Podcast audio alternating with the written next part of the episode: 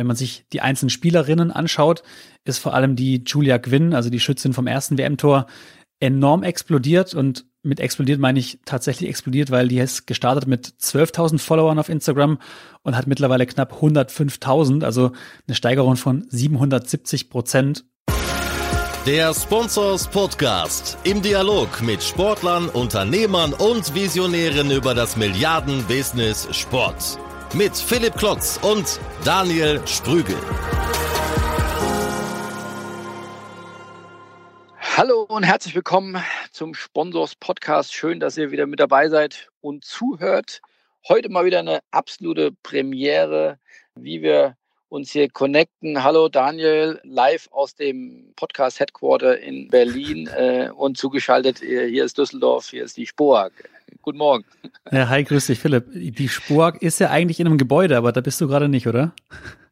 Nee, ich bin gerade gelandet und äh, da ich ja, dass du ja unglaublich getaktet bist und nur wenig Zeit für mich hast, ähm, äh, musste ich mir hier ein ruhiges Plätzchen am Flughafen suchen und das ruhigste Plätzchen ist im Car2Go. Also ich sitze hier schön im Smart, werde gegrillt bei, bei 800 Grad. Nee, glücklicherweise ist hier im, im Parkhaus noch ziemlich kühl und das schönste und ruhigste Plätzchen in ganz Düsseldorf. Und was machst du bei der Spurak heute? Ja, ganz spannend. Also heute ist so, äh, äh ich würde mal sagen, das Endspiel, das jährliche Endspiel der, der Spoag. Und zwar, wir machen einmal im Jahr, wir nennen das Consulting Field Study. Und äh, der Hintergrund ist ja, dass der Sascha, Professor Dr. Sascha Schmidt, der ja unser akademischer Leiter bei der SPOAG ist, ähm, der hat ja einen großen McKinsey- und, und Beraterhintergrund und ähm, hat das äh, eingeführt, dass wir einmal im Jahr die Teilnehmer der SPOAG, dass sie in die Rolle von Strategieberatern rutschen und ähm, dann ist er sozusagen von dieser fiktiven Beratungsunit, sag ich mal, der Chef. Seine Promotionsstudenten sind sozusagen die Abteilungsleiter und unsere Teilnehmer sind dann sozusagen sozusagen die, die Arbeitsbienen.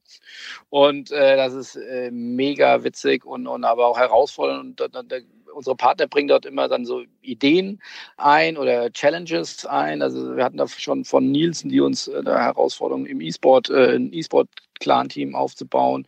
Äh, jetzt heute haben wir mit Lager der Sports, wo es um das Thema, was kann ein Vermarkter für Zusatzassets einem Club noch im, gerade der digitalen Vermarktung liefern. Also es ist extrem praxisnahe ähm, Beispiele, Herausforderungen und Aufgaben, die werden denen gestellt. Dann werden wirklich auch von den CEOs und äh, vom C-Level dann auch Briefings denen gegeben. Die kriegen wirklich realistische natürlich teilweise fiktive, aber sehr realitätsnahe Zahlen, auf denen die dann arbeiten. Und heute ist Presentation Day. Die haben ja die letzten, wer, wer der Sportwissen auf Instagram Stories gefolgt ist, hat gesehen, da wurde die letzten Abende nicht nur sehr warm, wie in ganz Deutschland, sondern auch sehr äh, spät. Und die haben dann hm. wirklich, die schruppen dann, wie man sich es vorstellt, und kriegen dann irgendwie so Calls dann auch noch von Sascha Schmidt. Das ist dann auch nicht mehr Sascha, sondern, sondern der andere, dann sozusagen der Chef, der ruft dann so fiktiert aus, vom, vom Flug Flughafen an und sagte, der Kunde hat uns hier noch äh, eine leichte Änderung, wir müssen das hier nochmal drehen. Ich muss jetzt hier auch bohren, Entschuldigung, ich kann mich nicht mehr melden. Ja, tschüss. Ja, und, wie man Kommt mir halt bekannt vor aus, irgendwie. Aus dem Leben vorstellt, ja. Und dann müssen die Jungs dann nochmal umplanen und umschreiben. Und äh, heute ist D-Day kein geringerer als äh, meine Wenigkeit, äh, nein, aber auch der Sascha Schmidt äh, und auch wirklich äh, hochrangige Vertreter von, von Lagardère sitzen jetzt heute im, im, sozusagen im Board und lassen von dem und die Beratungsagentur, das Beratungsunternehmen Spork äh, darf präsentieren. Ist immer sehr intensiv, da wird geschwitzt, da wird gestrampelt, aber ist immer mega geil und da, das ist so ein bisschen auch äh, der, der Extrakt, der Spirit äh, der Spork, einfach da Work hard, play hard. äh, und, und ja, da bin ich sehr gespannt, was da heute rauskommt. Das ist immer sehr inspirierend, wenn die Jungs und Mädels da ein Jahr hinter sich haben. Wir waren ja von Shanghai bis Madrid und auch viele Module eben auch hier. Dann merkt man immer so einen richtigen, ja, fetten Progress sozusagen der, der Teilnehmer, dann auch wie die präsentieren, äh, welche, welche Schlüsse die ziehen und, und äh, auf welche Ideen sie dann auch kommen und wie sie dann herleiten. Also von daher, ich bin extrem gespannt und um äh, ja, 13.30 Uhr, wir haben ja heute Freitag, geht's los und äh, dann werden die, die Bleistifte gespitzt und, und kräftig mitgeschrieben. Ja. Dann, dann würde ich sagen, bevor du jetzt im Auto schon ins Schwitzen kommst, leg doch mal los mit deinen Top-News der Woche aus der Sportwelt. Was gibt's Neues im Sportbusiness? Ja, ich halte mich da kurz, aber ich kann nicht ganz natürlich verbergen. Wir sind ja gerade in der Vermarktungshochphase. Du weißt es ja noch von, von Lagardère-Zeiten. Wenn im Sommer äh, alle ins Schwimmbad gehen, äh, müssen die Vermarkter äh, schwitzen. Da gibt es ja das eine oder andere äh, Sponsoring, was noch äh, zu vergeben ist oder der eine oder andere Slot, der noch ausgefüllt werden muss. Und das ist auffällig, finde ich momentan der, der sich mit Immobilien beschäftigt, weiß, äh, da gibt es noch eine Richtung und die geht ja nach oben. Immobilienmarkt hat sich ja in den letzten Jahren extrem entwickelt. Ist ja gerade auch, wo du wohnst in Berlin, auch ein, ein sehr sensibles Thema. Ähm, aber damit einhergehend haben sich natürlich auch Unternehmen sehr stark entwickelt und äh, das finde ich schon ist auffällig. Also Wohninvest wird ja jetzt ähm, Partner, Naming Right Partner bei, bei Werder Bremen für um Investment von rund 30 Millionen über die, über die nächsten Jahre. Und Around Town ist ja jetzt Partner, neuer Hauptsponsor äh, von Union Berlin. Da gab es ja auch den einen oder anderen Gegenwind. Aber das finde ich ist schon eine Auffälligkeit. Also Immobilienunternehmen ähm, hatte ich bisher nicht so auf dem Zettel, dass die so präsent sind im Marketing, im Sponsoring. Dann gibt es ja, glaube ich, den Naming Right Partner beim VfL Bochum, Bonovia also äh, da tut sich was im, im Wohnsegment. Äh, diese Branche hatte ich bisher nicht so auf dem Zettel, die sehr aktiv ist im Sponsoring. Also das äh, ist spannend. Dann gab es jetzt schon ein paar Tage alt, aber trotzdem auch äh, Glückwunsch an die Handball-Bundesliga. Die haben einen neuen Naming-Right-Partner, Liquimoli. Auch das sicherlich keine Selbstverständlichkeit. Die haben auch nochmal einen guten Schnaps draufgelegt und der bisherige Partner DKB bleibt ja auch an Bord. Insofern, glaube ich, nochmal deutlich mehr Budget auch äh, für die Handball-Bundesliga. Wer da die genauen Zahlen äh, wissen will, guckt einfach bei uns rein in Sponsors Data. Da ist das alles schwarz auf weiß niedergeschrieben. Und dann, ja, ich komme ja aus Hamburg, äh, muss ich natürlich mit dem Evergreen enden. Äh, der HSV, der ruhmreiche HSV hat mit Emirates äh, verlängert um weitere drei Jahre. Also das ist äh, eines wahrscheinlich der längsten Hauptsponsorings in der Bundesliga eine Partnerschaft zwischen Club und, und Sponsor. Also eines der momentan eher rar gesäten Erfolgsgeschichten äh, des Hamburger SV. Kennst du da genauere Zahlen? Weil die werden sicherlich nicht zu den Konditionen verlängert haben, die sie damals dann vor wenigen Jahren noch in der ersten Liga abgeschlossen haben. Ja, da, selbstverständlich äh, kennen wir da die Zahlen. Ich sage ja Sponsors Data, äh, weißt du mehr. Naja, die sollen äh, um die zwei Millionen Euro zahlen. Wir haben ja mal früher in der ersten Liga in, in, in erfolgreicheren Zeiten des HSV äh, bis zu acht Millionen gezahlt. Also die haben das deutlich äh, zurückgestuft. Aber äh, sollte der HSV jetzt aufsteigen, ich kenne jetzt auch keine Vertragsdetails, aber wird das natürlich wieder deutlich äh, angepasst, auch nach oben. Aber aktuell sollten das so um die zwei Millionen Euro sein. Hm. Und dann ist ja in Berlin noch was Spannendes passiert, das muss ich natürlich auch noch äh, erwähnen. Oder äh, im, im, kurzen Galopp noch äh, Coca-Cola und IOC hast du wahrscheinlich auch gelesen. Äh, Wahnsinn. Ein Gesamtinvest von 2,6 Milliarden über sechs Olympische Spielen. Also ja, wow. Sponsoring funktioniert auch auf globaler Ebene. Das auch mal umso mehr zu betonen, dass ja gar keine klassischen äh, Werbe Mittel dort äh, beim IOC zu buchen sind oder da gibt es ja keine Banden und keine klassische Sichtbarkeit, sondern nur auch äh, eine Lizenz, sag ich mal, mit den Olympischen Ringen werben zu können oder mit der, mit der Marke werben zu dürfen.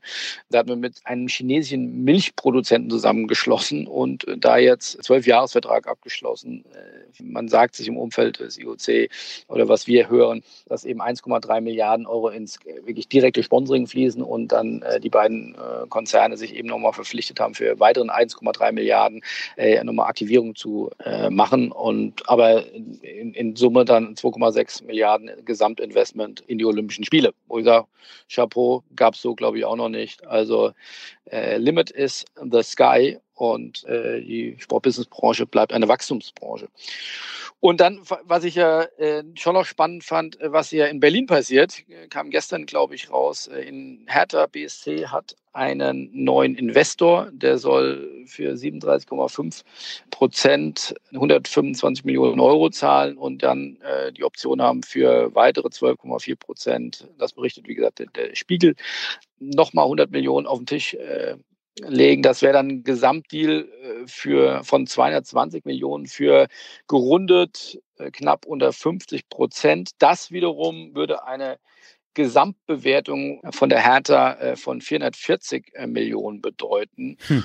Und das finde ich ganz interessant. Da bin ich hier gerade rund um den Flieger da noch ein bisschen bei uns ins Archiv reingegangen und habe mal geguckt, was der letzte Investor, äh, das war ja KKR, äh, wie ihr sicherlich alle wisst, äh, die haben ja so Anfang 2014 in die Hertha investiert und hatten damals für 18 Millionen knapp 10 Prozent erhalten. Also sprich, eine Bewertung von 180 Millionen Euro. Hm. Und das heißt ja innerhalb von ja, fünfeinhalb Jahren mehr als verdoppelt die Bewertung der Hertha. Also das, äh, das kann man, glaube ich, auch verstehen, warum Herr Schiller so aus dem Häuschen ist und sich so freut.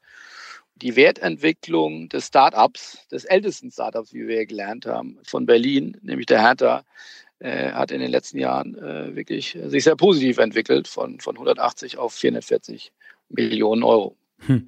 Interessant ist auch, dass er noch aufstocken kann, dann bis zu 49,9 Prozent, ganz knapp dran an der 50 plus 1 Grenze, macht ja auch eine gewisse Abhängigkeit von dem Investor. Oder wie siehst du das? Dass es ein Investor ist und nicht vielleicht mehrere?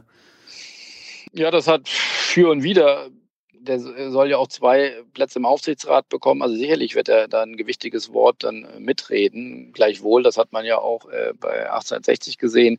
Die Mehrheit liegt ja immer noch beim Verein. Das ist, glaube ich, eine Philosophiefrage. Will man einen, an einen starken Investor berichten und den äh, milde und, und hoffentlich ja, in seinem Sinne äh, stimmen? Oder will man an mehrere kleine, die aber ja natürlich auch ein Stein im Schuh sein können, ja, je nachdem, auch wenn nicht nur 10 oder 20 Prozent, es geht ja immer um, um ja, vielfache Millionensummen. Also äh, da will ja keiner Geld zum Fenster rauswerfen. Und auch äh, viele kleine können da sehr anspruchsvoll sein. Also ich glaube, da gibt es jetzt nicht den goldenen Weg. Das hängt dann von den Zielen und von den Menschen ab. Insofern kein goldener Weg, äh, nach meiner Meinung, muss man beobachten, aber äh, hat beides Pro und Kontras. So, aber jetzt kommen wir zu deinem Schwerpunkt. Das ist ja heute dein Podcast, äh, lieber Daniel. Wir wollen über ein Thema sprechen, das hatten wir gerade im Vorgespräch, das auch mich äh, ein Stück weit äh, bewegt, äh, über den Frauenfußball, über die Frauenfußball-WM. Da passiert gerade einiges. Was hast du denn da mitgebracht? Ja, vielleicht vorweg dazu. Ich glaube, es ist ein gewisser Hype, der gerade in Deutschland entstanden ist rund um die Frauen-WM, was ja auch so ein bisschen vom sportlichen Erfolg der Damen abhängt die ja jetzt zum Stand unserer Aufnahme im Halbfinale stehen gegen Schweden. Ich hoffe, dass, wenn der Podcast rauskommt am Mittwoch, wir schon den Finaleinzug geschafft haben. Und ich habe da jetzt gerade in letzter Zeit ein bisschen häufiger auf die digitalen Reichweiten geguckt. Vielmehr war das nicht ich, sondern vor allem der Finn Klausen von Brands on Emotions, der unter anderem ein paar DFB-Frauen beim Aufbauen bei den Inhalten der Social-Media-Kanäle unterstützt und auch Result Sports, die vor allem die internationale Entwicklung von den Reichweiten in Social Media von den Frauen beobachtet haben. Deswegen alles, was ich heute erzähle, ist von den beiden als, als Quelle anzugeben und solltet ihr auf jeden Fall mal vorbeischauen bei den beiden auf Twitter, bei Finn Klausen und bei Result Sports, findet ihr die genaueren Zahlen. Ganz kurz, was machen die? Die haben sich angeschaut, wie haben sich die Kanäle der Frauen entwickelt über die WM hinweg. Und heute zum Stand, den 28.06., ist es so, dass der DFB Frauenkanal knapp 62 Prozent mehr Follower auf Instagram gewonnen hat, also von 105.000 auf 150.000. Insgesamt hat der Kader jetzt knapp eine Reichweite von einer Million Follower. Ich rede jetzt nur von Instagram. Es ist in etwa vergleichbar so mit der Reichweite von einem Serge Gnabry oder von einem Leon Goretzka. Also, dass man das Verhältnis mal hat. Wenn man sich die einzelnen Spielerinnen anschaut, ist vor allem die Julia Gwynn, also die Schützin vom ersten WM-Tor, enorm explodiert und mit explodiert meine ich tatsächlich explodiert, weil die ist gestartet mit 12.000 Followern auf Instagram und hat mittlerweile knapp 105.000, also eine Steigerung von 770 Prozent. Sie ist aber nicht die einzige. Es gibt fünf weitere Spielerinnen, die mit über 200 Prozent Wachstum glänzen können. Es gibt aber auch ein, zwei, drei andere, die kaum was machen auf Instagram, die stagnieren, wobei ich von 20 Prozent, 30 Prozent Wachstum nicht von Stagnation sprechen kann. Ich kann sagen, die haben auf jeden Fall ihre Chance genutzt. Die größte Reichweite hat dabei die Melanie Leupolz, die hat knapp 140.000 Follower auf Instagram. Ansonsten die Julia Gwynn ist die einzige noch über 100.000, die anderen sind alle unter 100.000. Und im internationalen Vergleich, jetzt kommen die Zahlen von Result Sports, ist es so, die Alex Morgan, also der äh, Star der US-Mannschaft, hat auf Instagram knapp 6,5 Millionen, ist da einsame Spitze, wenn man so will, gefolgt von ihrer Landsfrau Carly Lloyd und Martha, die so knapp zwei Millionen Follower über ihre digitalen Kanäle haben. In den Top 25 ist überraschenderweise keine Deutsche. Ich habe es ja gerade gesagt, die Melanie Leupolz ist die Frau mit den meisten Followern. Vor allem sind in den Top 25 ähm, Spielerinnen aus den USA, klar, Brasilien, Frankreich und England, wo der Frauenfußball noch, und ich sage ganz bewusst noch, einen ganz anderen Stellenwert hat. Ich hoffe ja, dass die WM und vielleicht sogar der Titel dazu führen, dass wir hier mehr aus diesem Hype machen. Gerade du hast es ja auch im Vorgespräch gesagt, was sich da gerade tut. Vielleicht willst du da einmal noch einhaken. Da hast du uns zwei, drei Beispiele gebracht, dass der Frauenfußball über die WM hinweg auch für Schlagzeilen sorgt. Ja, also ich muss äh, zu meiner Schande eingestehen, ich hatte das auch gar nicht so auf dem Zettel, die Frauenfußball-WM. Aber ich finde allein so mal die Bilder, die wir bekommen, das ist natürlich von der FIFA extrem professionell produziert, aber auch äh, ist natürlich nicht jedes Spiel ausverkauft, aber doch auch die, die Gesamtstimmung äh, vor Ort. Ich glaube, äh, die WM in Frankreich steuert da ja auch einen Zuschauerrekord auch hin, aber auch zumindest der Zuschauerrekord in Deutschland bei den Einschaltquoten. Also den finde ich schon äh, wirklich beeindruckend. Äh, wir haben jetzt, glaube ich, beim letzten Spielen hatten wir so fünf, sechs Millionen. Wie gesagt, wir sind ja jetzt an dem Freitag sozusagen vor dem Halbfinale. Da wird selig morgen einen neuen Zuschauerrekord geben. Ich würde mal prognostizieren, dass es da an die zehn Millionen oder sogar darüber hinaus äh, geht. Also das sind wirklich Bereiche, in denen sonst nur die Fußballnationalmannschaft der Männer spielt oder wenn wir eine Handball-WM oder EM und äh, die Bad Boys ja sehr weit kommen. Und äh, also das sind zwei, drei Properties, die in diese äh, Einschaltdimension vorspringen können und dass das die Frauenfußballnationalmannschaft hat und ja auch höhere Quoten hatte als die U21, muss man äh, auch hm. betonen. Also das ist äh, schon bemerkenswert und auch andere Dinge, die da gerade passieren. Ich glaube, wir konnten lesen, Real Madrid äh, will sich jetzt auch ein Frauen, äh, Frauenfußballteam einkaufen, zulegen, also übernehmen. Äh, Gleiches gilt für Eintracht Frankfurt, die mit dem FFC Frankfurt zusammengehen wollen. Man merkt, es ist eine Aufbruchsstimmung, äh, da passiert was und man ist, hat auch das Gefühl, da ist noch nicht auch von den Sponsorenseite, wir haben da mehrere Sachen auch geschrieben, auch die nutzen das jetzt richtig. Äh, da ist noch eine richtige Kredibilität, da ist es noch nicht so eine, noch nicht so eine Gefahr der Überkommerzialisierung, wo mit dem Männerfußball ja versucht sich jeder das Thema äh, an, an die, ans Revers zu heften. Das ist im Frauenfußball noch nicht so. Da hat man einen deutlich stärkeren Alleinstellungsmerkmal noch und da hat man die Möglichkeit auch noch mehr Geschichten zu erzählen. Man, man, ob man das jetzt gut oder schlecht fand, was die Commerzbank gemacht hat, äh, mit wir haben Pferdeschwänze und brauchen keine Eier. Also, aber auch das ging ja viral. Was das jetzt auf eine Bank einzahlt, das weiß ich nicht, aber die werden sich äh, wahrscheinlich sich was dabei äh, gedacht haben. Also das Thema, man merkt, da ist Potenzial äh, und äh, da passiert gerade momentan was und das ist ja, Wachstum ist ja immer spannend, äh, da geht was nach vorne und äh, ja, dann entwickelt sich was. Ja, und weil du gerade den Vergleich schon ansprichst zwischen U21 und auch zu den Männern, ich vergleiche es ja immer ungern, weil die Sportarten an sich, also es ist ja beides Fußball, aber Frauenfußball kann man ja mitnichten mit dem Männerfußball vergleichen, allein von der Physis her schon. Ich bleibe mal im digitalen Spielfeld, die U21 hast du gerade angesprochen. Da ist es so, wenn man sich die Wachstumszahlen anschaut, der Spieler haben vor allem der Marco Richter mit knapp 50 Prozent Wachstum auf seinem Instagram-Kanal und der Luca Waldschmidt mit 20 Prozent Wachstum. Die haben gerockt, wenn man so will, ähnlich wie auf dem Platz. Natürlich auch, weil sie international viel mehr äh, Aufmerksamkeit dadurch bekommen, dass sie eben halt auch sehr, sehr viel Tore schießen und auflegen. Ansonsten mit dem Blick auf den restlichen Kader hat kein Spieler mehr als zehn Prozent Wachstum in seinen Kanälen. Also im Vergleich zu den Frauen, wo es ja wirklich explodiert ist, ist es bei den Männern oder bei den U21-Spielern verhalten. Und auch der offizielle DFB-Juniorenkanal liegt nur bei knapp zehn Prozent Wachstum. Der Frauenkanal war ja bei knapp 60 Prozent liegt ein Stück weit auch daran, dass die, die Frauen, Frage, von wo er kommt. Genau, ja, von einer anderen Basis kommen, deutlich weniger hatten.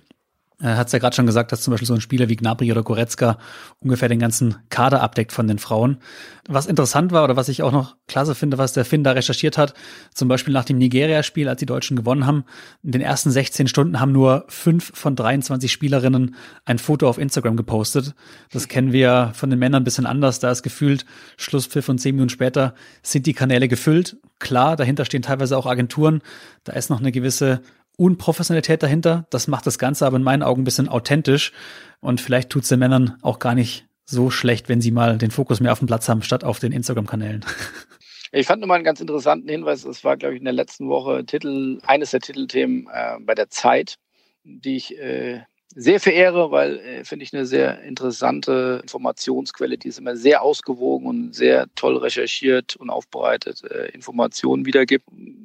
Empfehlung, dass neben dem ganzen Digitalen auch ein bisschen Print äh, noch lesen. Das lohnt sich, aber man braucht in der Tat auch Zeit. Aber da hat die äh, Leiterin des Fußballressorts, äh, Katrin Gilbert, zusammen mit Philipp Köster, einen, finde ich, sehr interessanten Kommentar zum Frauenfußball oder der Frauenfußball-WM geschrieben, dass sie gesagt hat, immer dieser unfaire Vergleich, weil du es eben auch nochmal ansprachst zwischen Männern und Frauen, ja, dass man immer noch sagt, in Zeiten von 2019 und Diversität und, und Genderpolitik, dass man immer noch sagt, ja, die, die, die Spielerinnen sind ja immer noch auf dem Hübschen so rumreitet und, und also auf diesen ganzen Verniedlichungen oder man eben den, den, den Sport, des, den Frauenfußball nicht wirklich ernst nimmt äh, in manchen Medien so zumindest die Deutung. Und äh, dass man der Frauenfußball ähnlich wie es vielleicht im Skisport geschafft worden ist, wo man auch ganz andere Strecken fährt, wo die Streif zum Beispiel nur von den Männern gefahren und die Frauen fahren andere, teilweise oder größtenteils andere Strecken, genauso wie äh, im Tennis, wo sagen wir, die Männer bei Grand Slam äh, Turnieren drei Sätze spielen und die Frauen zwei Sätze, dass man eben nicht mehr vielleicht auch darüber nachdenkt, dass die Frauen gar nicht mehr 90 Minuten spielen oder ein kleineres Spielfeld. Das ist einfach das ist eine andere Sportart, ja. Und dass mhm. man das immer permanent miteinander vergleicht. Also da waren jetzt nicht sagen, das müssen wir jetzt machen, eins, zwei, drei, aber ich finde, war eine interessante Überlegung und im Zuge diesem größeren Fokus auf den Frauenfußball äh, auf jeden Fall sehr interessant, da mal drauf rumzudenken. Dann lass uns doch das Kapitel schließen, beziehungsweise jetzt für den Podcast und noch einen kleinen Ausblick auf die nächste Woche wagen. Da hast du nämlich ein interessantes Interview geführt mit dem Daniel De Longa. Willst du da mal einen Ausblick geben, was die Zuhörer nächste Woche erwartet? Daniel De Longa ist äh, einer der Gründer und Geschäftsführer von Spielerrat. Das ist eine Spielerberatungsagentur äh, mit Sitz in Nürnberg. Das sind drei ehemalige Adidas-Mitarbeiter, die sich zusammengefunden haben und die ein extrem spannendes Portfolio haben, unter anderem mit Serge Gnabry und äh, Kai Havertz. Also wirklich da die absoluten deutschen Top Pfründe gerade im Portfolio äh, und mit dem so ein bisschen eruiert, A, wo kommt er her, aber auch B, wie funktioniert das Spielerberater-Business, äh, wie hat das früher funktioniert, wie funktioniert heute und wie funktioniert es in der Zukunft. Und das finde ich ja immer spannend. Ich habe ja letzte Woche über künstliche Intelligenz, also einfach mal da neue Teilsegmente unserer Branche rauszupicken und die zu verstehen und da führende Köpfe äh, vorzustellen, deren Lebensweg. Und äh, in dem nächsten Podcast, Daniel DeLonga, hat nicht nur einen coolen Namen, ist ein super cooler Typ und äh, hat ein Büro mit direktem Ausblick auf ein Schwimmbad. Also da, das ist ein Argument hat einen großen Spaß gemacht. Also ich glaube, die suchen auch noch Verstärkung, wenn die Agentur weiter so wächst bei denen mit wie gesagt, so tollen Spielern. Aber wie ich da gelernt habe, wie gesagt, hört es euch nächste Woche an. Äh, da gibt es natürlich mal Verträge, das ist alles noch auf Handschlag. Äh, extrem spannend. Auch hier wieder wirklich sehr spezielle eigene Regeln, die man nicht in einem großen Lehrbuch lernen kann, so mal, sondern auch hier eigene Learnings, die, die man da im Spielerberatungssegment machen kann und machen musste für Daniel und, und seine Kollegen. Aber ja, ist ja gut ausgegangen bisher und äh, viele Learnings auch für euch. Also hört mal nächste Woche rein. Deswegen Podcast abonnieren lohnt sich. Dann hast du den Podcast nächste Woche direkt auf deinem Smartphone, wenn er rauskommt. Nächsten Mittwoch. Ihr habt es ja gemerkt, wir veröffentlichen jetzt hier jeden Mittwoch, nicht mehr donnerstags. Seid ihr einen Tag früher bei den neuen Podcast-Folgen mit dabei. So sieht's aus. Dann ich mache jetzt los Richtung Sporak. Euch noch eine schöne Woche und äh, immer kräftig reinhören. Bis dann. Tschüss. Macht's gut. Ciao, ciao.